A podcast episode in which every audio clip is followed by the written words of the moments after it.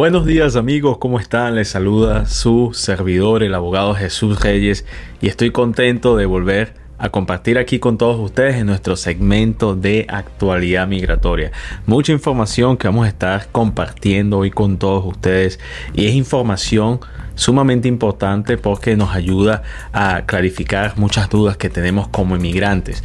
Entonces, eh, qué bueno que tenemos este espacio, esta oportunidad para poder aclarar todas estas noticias que han estado pasando en los últimos momentos en inmigración, sobre todo con el tema del TPS para Venezuela, Nicaragua, el tema de la frontera, lo que está pasando eh, allí, si hay fronteras abiertas o no, hay mucha confusión, vamos a estar hablando de lo que está pasando actualmente allí y como siempre vamos a estar respondiendo a todas sus preguntas de inmigración. Como ustedes saben, nosotros siempre ponemos allí en las historias las preguntas o les preguntamos a todos ustedes cuáles son sus preguntas y aprovechamos de responderlas en este espacio. Entonces eh, es un privilegio sumamente grande para nosotros poder hacer eso. Esta semana también tuvimos el privilegio de, o la suerte, de poder rifar tickets para eh, tanto el juego de Inter de Miami, en el cual el gran Messi está eh, jugando ahora, es parte del equipo, es parte del equipo de Miami, estamos muy contentos por eso y bueno, que aún más que nuestra comunidad se pueda unir eh, por el fútbol, por el deporte, pasar un rato ameno y a veces despejarse un poquito de las noticias y las preocupaciones. Entonces eso nos alegra mucho. Y también el juego que va a haber este, este fin de semana justamente eh, de los Marlins. Eh, los Marlins van a estar jugando contra los Tigres de Detroit y se va a hacer un homenaje al gran Miguel Cabrera, un orgullo venezolano.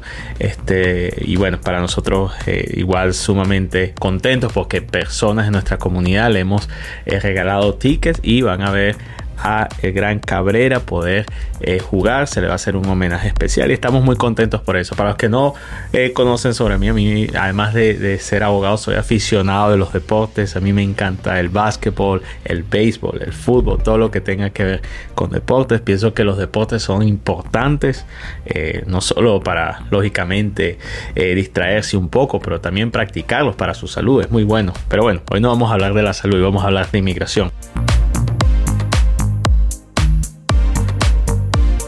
Yendo al primer tema de hoy que vamos a estar hablando, compartiendo con todos ustedes, es el tema de la reasignación del TPS para Nicaragua y Venezuela. Ahora, esto no es una ley, esto es una propuesta Todavía no ha cambiado el TPS como está actualmente. Tenemos que recordar que por lo menos para el caso de Venezuela, solo aquellos venezolanos que estaban aquí para el 8 de marzo eh, del 2021 son aquellos que califican para el TPS. Ahora, no solo los venezolanos que estaban allí para ese entonces, pero se tuvo que haber ya aplicado. Y de hecho, actualmente usted debe estar en un proceso de renovación si usted tiene o aplicó al TPS para Venezuela. Similarmente, en el caso de Nicaragua, sabemos que para nuestros hermanos nicaragüenses tuvieron que haber estado en los Estados Unidos físicamente en diciembre 30 del 1998. O sea, 1998, diciembre 30, eh, esas familias nicaragüenses que estaban en el país para ese entonces y que aplicaron a tiempo son aquellas personas que pueden tener el TPS. Ahora, ¿qué, es lo que está pasando?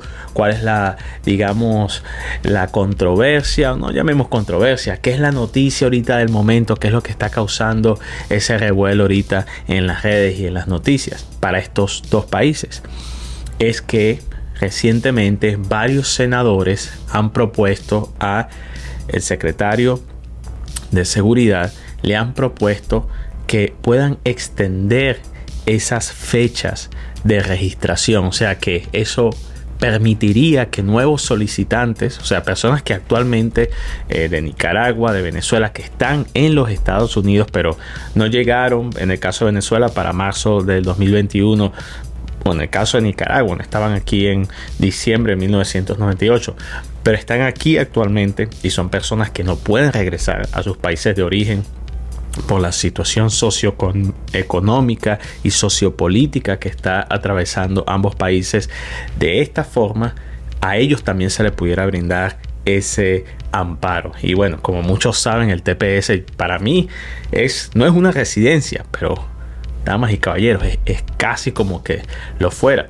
Permite a una persona trabajar legalmente. Permite a una persona viajar dentro y fuera de los Estados Unidos, a hacer sus impuestos, a manejar, viajar, tener un estatus legal definido en los Estados Unidos por el simple hecho de uno tener buena conducta moral y dos haber estado en el país en el tiempo reglamentario y bueno tercero ser eh, ciudadano de los países calificantes es un amparo grandísimo que muchas personas no entienden la magnitud y el beneficio que es tener ese amparo. Pero eso es lo que se está proponiendo. Vamos a ver qué pasa. Em, tanto el secretario de Seguridad Nacional como el secretario de Estado es algo que se está solicitando que haya esta extensión y esto ayudaría a muchas personas en nuestra comunidad. Vamos a ver qué pasa. Esperemos, le pedimos a Dios grande que eso pueda ser extendido para ayudar más personas y no solo nuestra comunidad nicaragüense y venezolana. Esperemos esto sea algo que pueda ser extendido para otras comunidades que no lo tienen. Hay muchas personas, eh, muchos países hermanos que pienso yo deberían ser amparados por el TPS, entre esos Colombia eh, y también otros países que merecen tener este estatus y aún no lo tienen. Entonces eh, vamos a ver qué pasa. Esto se, se maneja mucho a nivel político. hay muchos, ah, digamos, reuniones que se dan detrás de esto, mucha diplomacia, en fin. Pero sea lo que sea que tenga que pasar, sabemos que la mano de Dios está allí detrás de todo eso. Esperemos que sea para beneficio de nuestra gente.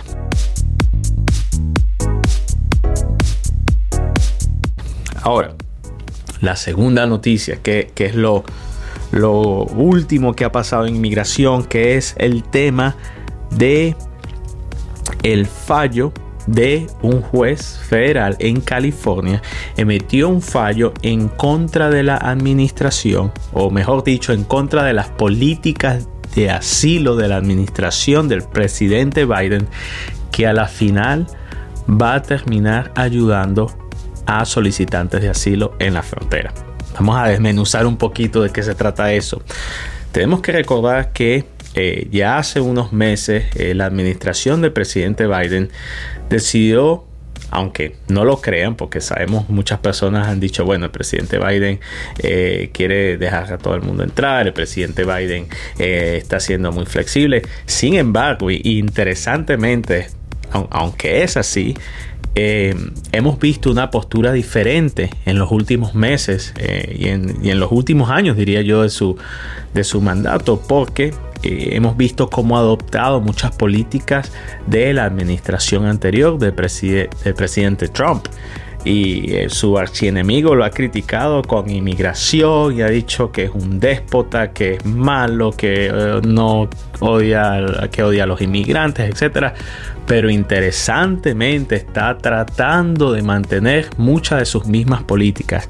Y ahora un juez federal dijo en inglés dice not so fast, no tan rápido, le dijo al presidente Biden, porque básicamente lo que ese juez federal de California eh, decidió es que la administración no puede limitar el derecho de una persona a solicitar asilo en los Estados Unidos por medio de diferentes protocolos que a la final terminan limitando ese acceso. ¿Cuáles son los protocolos que la administración del presidente Joe Biden ha estado usando para limitar el derecho de las personas de poder solicitar asilo? Número uno, la famosa o infamosa aplicación CBP One. Muchos la conocen, muchos la detestan y ciertamente es una aplicación que está causando eh, mucha confusión, ha causado retrasos, eh, frustración y es una limitante, eh, digamos, un poquito, quizás no muy directo, pero muy sutil es una limitante para las personas que quieran aplicar asilo. ¿Por qué? Porque a las personas se le dicen, bueno, este, si usted quiere aplicar, tiene que bajar una aplicación. Imagínense, muchas personas que están siendo víctimas de persecución política o quizás no tienen dinero para subsistir, primero no van a tener un, celular de cientos de dólares y mucho menos tener la capacidad, eh, varios, no todos, muchos entienden cómo funciona la aplicación, pero muchas personas no, eh, personas de bajos recursos que quizás no tienen acceso a estos dispositivos. Se espera que ellos bajen una aplicación, que sepan manejar la aplicación, que tengan los dispositivos para hacerlo y que puedan esperar su fecha de entrevista que sabemos está, espera, está tardando muchísimo tiempo. Entonces muy sutilmente es una restricción. También sabemos que otra restricción ha sido que las personas eh, básicamente eh, se les ha dicho bueno eh, solo pueden usar esa aplicación solo pueden entrar por puertos de entrada y, y, lo que sí es cierto es que la forma legal de entrar por la frontera es por un puerto de entrada eso es cierto sin embargo lo que dice el juez es que el gobierno no tiene derecho a presumir que aquellas personas, o asumir, mejor dicho, que aquellas personas que hayan entrado ilegalmente, ¿qué quiere decir ilegalmente? Que hayan entrado eh, en medio de puestos de entrada o, eh, o, entre puestos de entrada, mejor dicho, o sea, que brinquen un muro, pasen por un túnel, por un río, que no se puede asumir que esas personas no son elegibles a un asilo y eso es una política que ha estado usando la administración del presidente Joe Biden. Eh, claramente ellos han dicho que si una persona ingresa o trata de ingresar a los Estados Unidos por la frontera de forma ilegal, tenemos que recordar aquí un, un, pequeño repaso. Hay una forma legal de entrar por la frontera y una forma ilegal. Una forma legal es por medio de un, de un puesto de entrada autorizado por un oficial de inmigración. Una forma ilegal es brincando un muro, pasándose la cerca, eh, con el coyote, todo ese tipo eh, de formas irregulares de entrar. La administración del presidente Biden ha dicho que para esas personas se va a asumir que no son elegibles al asilo. El juez federal en California, otra vez en inglés, not so fast, dijo no tan rápido, eh, señor Biden, eso usted no puede hacer eso. Claramente las leyes de los Estados Unidos eh, dicen que una persona, independientemente de su forma de entrada, independientemente de su forma de entrada, si pide asilo, debe entrar en un proceso justo, eh, un proceso donde se le dé la oportunidad, no necesariamente que se le dé el asilo, pero que se le dé la oportunidad de presentar su caso, tanto por leyes pasadas por el Congreso de los Estados Unidos como tratados internacionales bajo la Convención contra la Tortura y otros tratados eh, eh, para resguardar los derechos humanos que tienen los Estados Unidos con otras naciones. Entonces es importante saber eso. Ahora, el gobierno se le ha dado ya un tiempo para poder apelar esta decisión. Interesantemente, el gobierno ha dicho que sí, que va a querer apelar esa decisión. No le gusta la decisión del juez federal y señores, ellos han dicho que 100% van a apelarlo. Tienen todo el derecho de hacerlo. Tienen 14 días para hacerlo. Vamos a ver qué es lo que va a pasar. Lo que me parece de nuevo interesante y esto no eh, para, digamos, atacar al presidente Biden. Pienso que eh, dentro de lo que cabe en el área de inmigración, si ha hecho eh, no diría que en general una buena gestión, pero eh, sí ha hecho cosas buenas en, inmigración, si han habido nuevas iniciativas, otras que no me parecen buenas en lo absoluto, eh, pero sí ha habido ciertos avances en inmigración y este, lo que me parece extraño en este caso es ese cambio de postura. Y esto es cuando vemos cómo cómo juega la política en los Estados Unidos y los diferentes intereses. A veces vemos eh, un partido como el bueno, el otro como el malo, pero al final de cabo son intereses políticos que hay, eh, años electorales y también una realidad. Es prácticamente imposible que el presidente Biden hubiera mantenido la misma postura que él tenía con inmigración al principio de su gestión como la está teniendo ahorita. ¿Por qué? Porque hay una realidad en la frontera, hay una realidad de inmigración que se le está saliendo de las manos y fuera contraproducente, fuera algo que fuera un desastre si mantiene esas mismas políticas.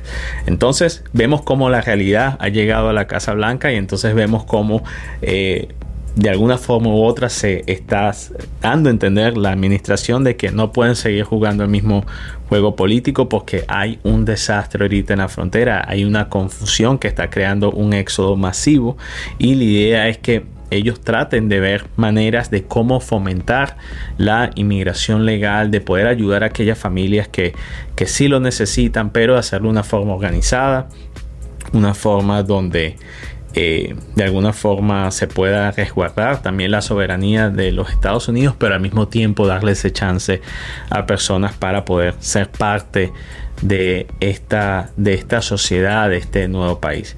Y esto es un tema interesante porque a mí recientemente tuve la oportunidad de ir a una conferencia de inmigración de varios abogados, de muchísimos. La conferencia principal había compartido con todos ustedes la eh, conferencia de EILA. Muchos, muchos abogados de todos los Estados Unidos y de todo el mundo van a esa conferencia. Fue en Orlando, la pasé súper bien, aprendí muchísimo y es una conferencia de recapacitación para los abogados de inmigración.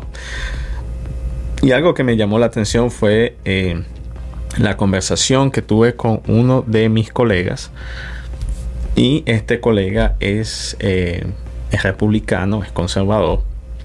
Y me dice, Jesús, me siento eh, que tengo que estar como que a las escondidas aquí porque muchos de mis eh, pensamientos, la forma que, que, yo pienso, sé que no es compartido en foros así. Y digo, mira, a veces yo te entiendo porque a veces me siento así porque a veces al abogado, los abogados de inmigración está esta, digamos, expectativa que eh, debemos de fomentar mm, cualquier tipo de inmigración, que sea legal o ilegal, que la persona, todo el mundo eh, simplemente puede venir sin ningún tipo de, eh, de, proceso organizado para que las personas puedan estar aquí. Digo, mira, en ese sentido yo comparto esa idea eh, una persona que me considero eh, conservador, una persona eh, que amo a, los inmigrantes, soy inmigrante, orgulloso de ser inmigrante, pero también lo que es el orden, la justicia y las leyes.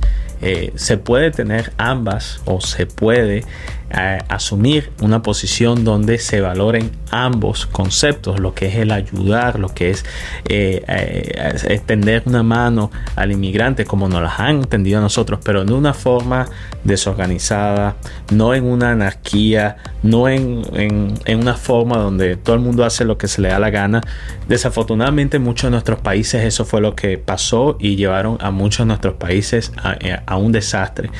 Eh, y eso no podemos permitir que pase aquí. Entonces debe haber algún tipo de organización, debe haber algún tipo de sistema, debe haber un sistema donde sí se le dé la oportunidad a las personas eh, poder salir adelante, sobre todo las personas que tienen el derecho de estar aquí, que tienen un caso, que quieren salir adelante, pero al mismo tiempo no permitir un libertinaje, y que desafortunadamente hay personas que dicen, bueno, eh, eh, se tiene que permitir porque así como uno, uno, vino, entonces que todo el mundo lo tiene que hacer, eh, es ridículo. eso va a traer consecuencias gravísimas, no solo para, para, el país, para todas las personas, incluyendo inmigrantes que hemos hecho todo lo posible para salir adelante y lo hemos hecho con esfuerzo, con sacrificio y haciendo las cosas bien, como la gran mayoría de los inmigrantes lo han hecho aquí.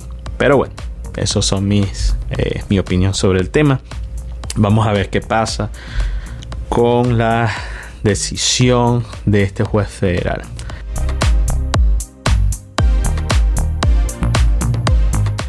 Por último, tenemos aquí eh, si la frontera, qué es lo que está pasando ahorita actualmente. Vamos a hacer un pequeño, una pequeña recapitulación. Sabemos que está ahorita el título 8 eh, no el título 42. ¿Y cuál es la diferencia? Que bueno, básicamente los oficiales de inmigración ahora tienen que eh, darle una oportunidad, asegurarse que todas las personas tengan un proceso debido o due process para ver si ellos pueden entrar al país y pelear un caso no. Bajo el título 42 ni siquiera se le daba el chance a la persona, simplemente la persona se le decía usted tiene que regresar porque hay una pandemia, no podemos entrar en tema de que si tiene miedo o no, si tiene necesidad o no, simplemente aquí no pasa nadie. Y abajo el título 8 sí se va a considerar lo que es esa solicitud de la persona, pero ellos siguen teniendo, y digo ellos oficiales de inmigración, siguen teniendo la discreción de permitir la entrada de una persona o no, o si a la persona termina en un centro de detención para presentar su caso o no. Pero eso es donde estamos ahora.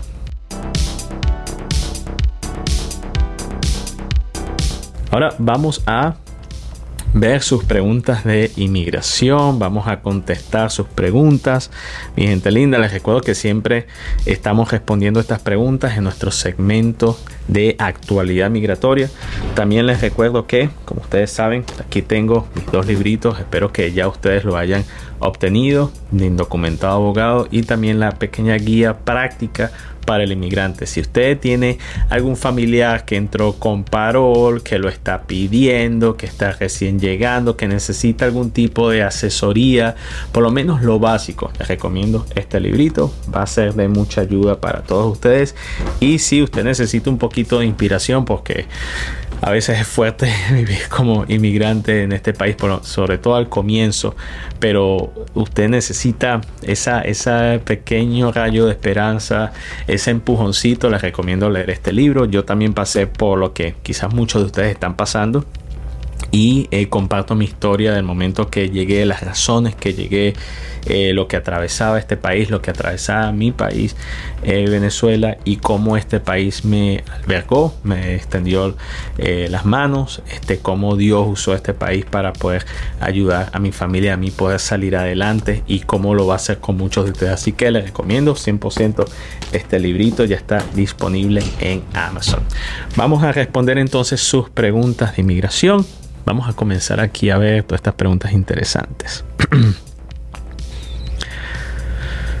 ok, nos preguntan, ¿se puede ajustar por medio de una petición familiar si una persona entró con el parol? Eh, depende del parol, pero hay muchos paroles que permiten a una persona hacer un ajuste de estatus. No todos los paroles son lo mismo. Entonces depende del parol que haya ingresado la persona. Eh, pero si tiene un familiar calificante y la persona entró con el parol que necesita haber ingresado, entonces es algo que sí se puede hacer. Nos preguntan aquí si no asistí a mi fecha de corte por confusión de la fecha, puedo reabrir mi caso. Sí lo puede hacer, claro que no es automático que le aprueben la reapertura del caso, pero es algo que debe intentar hacer lo más pronto posible. Y esto ha pasado mucho eh, supongamos si usted tuvo una cita con inmigración y quizás la corte fue que le dio otra cita y por ahí vino la confusión, ahí usted ya tuviera una razón más para justificar esa confusión. Si entró, si me preguntan aquí, si entré legal a los Estados Unidos y tengo una compañía LLC, existe una forma de ajustar por medio de la compañía.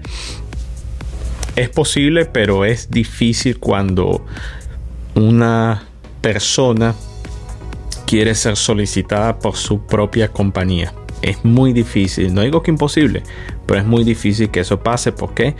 Porque hay un, eh, supongamos, ¿cómo lo dijéramos? Hay un requisito de que tiene que ser objetivo de por qué esa compañía lo está solicitando usted y no otras personas. Entonces ahí cuando se va a complicar el caso porque eh, comprobar que fue objetivo que se le haya dado la oportunidad a usted y no a otras personas cuando usted es el dueño va a ser muy difícil. Las personas que entraron con el este y tienen doble nacionalidad, tienen la oportunidad de residencia, eh, es más difícil que si hubiera entrado con una visa, pero sí existe esa oportunidad dependiendo de su caso. Una de las excepciones que hay que permiten que una persona con el ESTA pueda obtener la residencia viniera siendo eh, por matrimonio. Si la persona eh, fue víctima de algún crimen en los Estados Unidos, pero es muy difícil hacer un cambio de estatus más allá de eso para personas que entraron con el Visa Waiver Program conocido como el ESTA. Eh, nos preguntan si podemos si representamos a personas en la corte. Claro que sí, con mucho gusto. Eso es, una de nuestras dichas más grandes, poder representar a nuestras comunidades en la Corte de Inmigración y con todo trámite migratorio. Podría aplicar a una visa juvenil para mi hijo, dependiendo si él califica. Tuviera que tener ser menor de 18 años, haber ingresado solo por la frontera y se tiene que comprobar que él fue víctima de negligencia, abuso eh, o abandono por parte de alguno de sus padres o ambos. Al ingresar a los Estados Unidos con parol es obligatorio vivir en la misma ciudad del patrocinante, no es obligatorio. ¿Cuándo se va a extender el TPS para los solicitantes venezolanos y nicaragüenses? Casi siempre cuando va a llegar la fecha eh, de final del el periodo del TPS es que hacen las extensiones oficiales y es ahí cuando ya las personas pueden o someter las aplicaciones de renovación o muchas veces el gobierno mismo lo extiende automáticamente. Pero ya tuviéramos que esperar eh, qué es lo que decía el gobierno. Entré con visa pero no tengo estatus legal eh, eso fue hace nueve años. Puedo someter un caso de asilo dependiendo de su caso. Si es que tiene alguna justificación por la cual usted va a someter el asilo ocho años después de la fecha que se debió haber sometido, entonces usted puede someterlo. Existen diferentes tipos de justificaciones legales que se pueden presentar, pero ya depende de eh, su caso.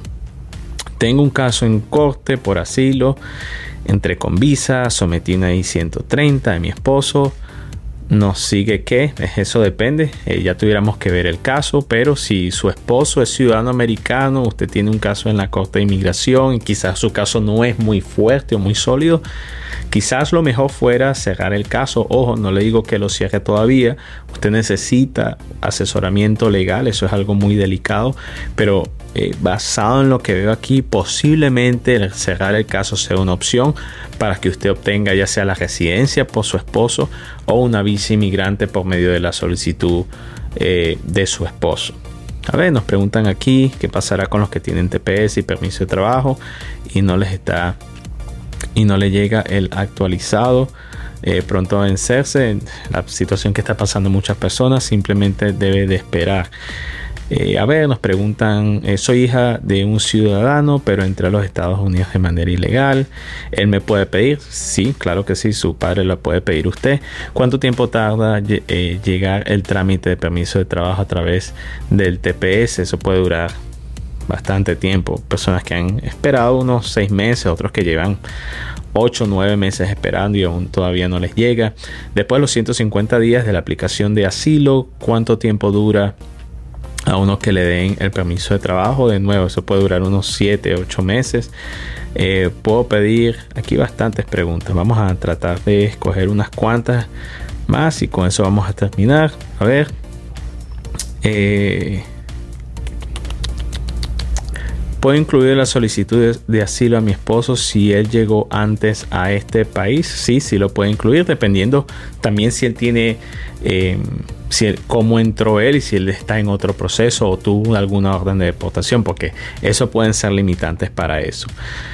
Eh, yo, mayor de edad, eh, nunca me casé, puede pedirme, a ver, no entendí bien esa pregunta.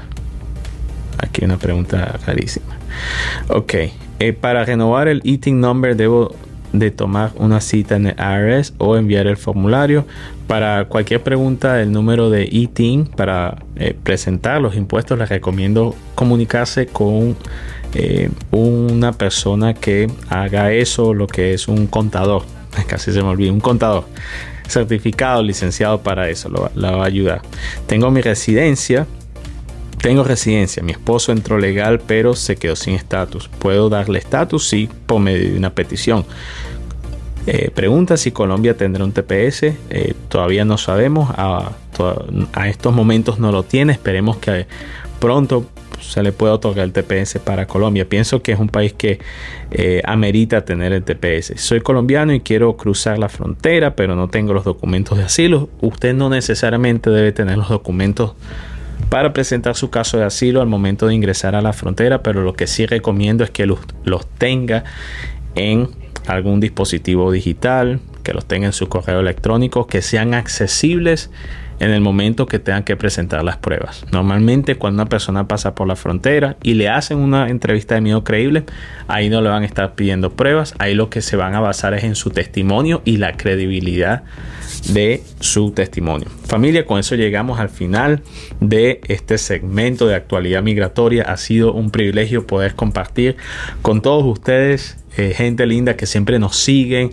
nos escriben sus comentarios, sus preguntas. Estamos aquí para servirles y les recuerdo que si tienen cualquier pregunta de inmigración, nos las pueden hacer llegar por eh, nuestras redes sociales. Todas las semanas ponemos historias donde le preguntamos a ustedes eh, allí escribir sus preguntas para utilizar este espacio y poder responderlas.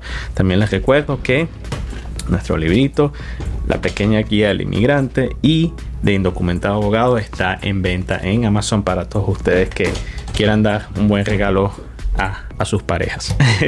Con eso me despido familia, se les quiere, se les desea lo mejor y hasta la próxima. Nos vemos.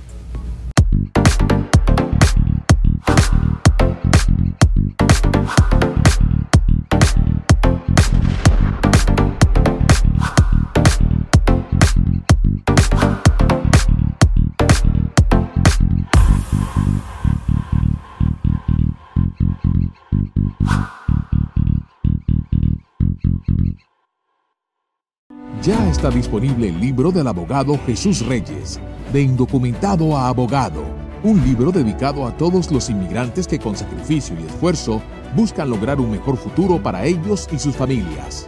El abogado Jesús Reyes, un reconocido abogado de inmigración, llegó a ser detenido por agentes de inmigración y puesto en una prisión federal, pero luego logró salir en libertad y convertirse en un exitoso abogado cuya meta es ayudar a otros como él alcanzar el sueño americano.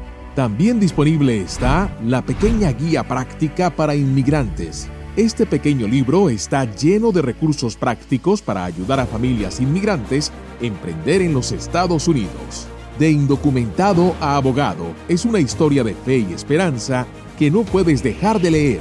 Disponible ya en Amazon o en la página web www